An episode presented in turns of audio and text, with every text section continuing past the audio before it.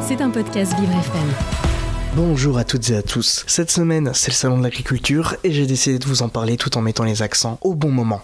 Marian met les accents au bon moment. Ah, le salon de l'agriculture, on l'attendait celui-là. Pourquoi Bah tout simplement parce qu'on est quand même un petit peu en 2024 et que cette année, on a la grève des agriculteurs qui a fait rage, surtout depuis quelques semaines déjà, surtout du côté de Paris. Et forcément, ils ont un petit peu sonné la sonnette d'alarme avant de rentrer à la porte de Versailles. Et cette année, on peut dire que les agriculteurs n'étaient pas contents contre l'État, n'étaient pas contents contre Macron et je pense que ça s'est quand même bien ressenti pendant l'entretien. Et d'ailleurs, je pense que c'est un petit peu aussi pour ça qu'Emmanuel Macron, notre cher président, a décidé de ne pas débattre finalement et les agriculteurs en ont quand même décidé autrement. D'un côté, tant mieux, parce qu'on peut remarquer que Emmanuel Macron a retroussé les manches dans les deux sens du terme. C'est-à-dire qu'il l'a fait réellement pendant du coup le débat improvisé avec les agriculteurs, mais aussi dans la discussion qu'il a eue. Oui, bon, après, euh, entre ce qu'il dit et ce qu'il fait, on sait très bien ce que... Ouais, bon, ne parlons pas de choses qui fâchent. Bon, après, on reste quand même au salon de l'agriculture. Le salon peut admirer des vaches, des chèvres, des brebis, des coqs, des poules, des cochons, des truies et bien sûr des produits du terroir. Et qu'est-ce que je suis chauvin moi de mon côté, qu'est-ce que j'aime aussi ma région, l'Auvergne. Ah l'Auvergne. J'y étais d'ailleurs cette semaine.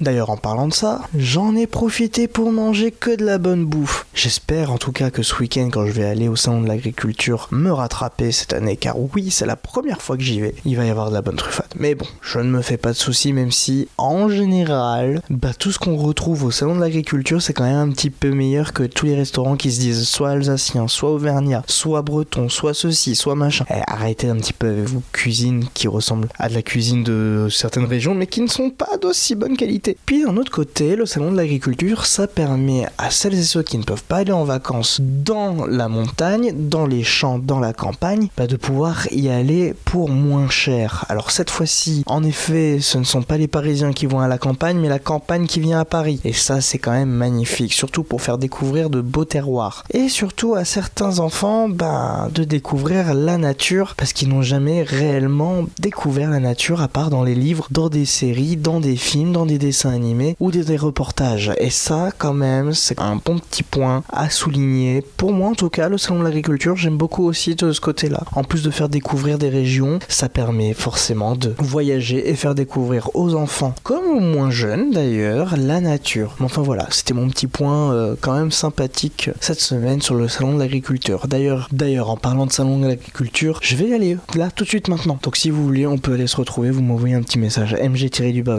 Et même si on va pas se le cacher, on sait toutes et tous que je serai du côté du stand auvergnat. Allez, je vous fais des bisous, check de coude et n'oubliez pas, je suis là pour mettre les accents au bon moment. C'était un podcast Vivre FM. Si vous avez apprécié ce programme, n'hésitez pas à vous abonner.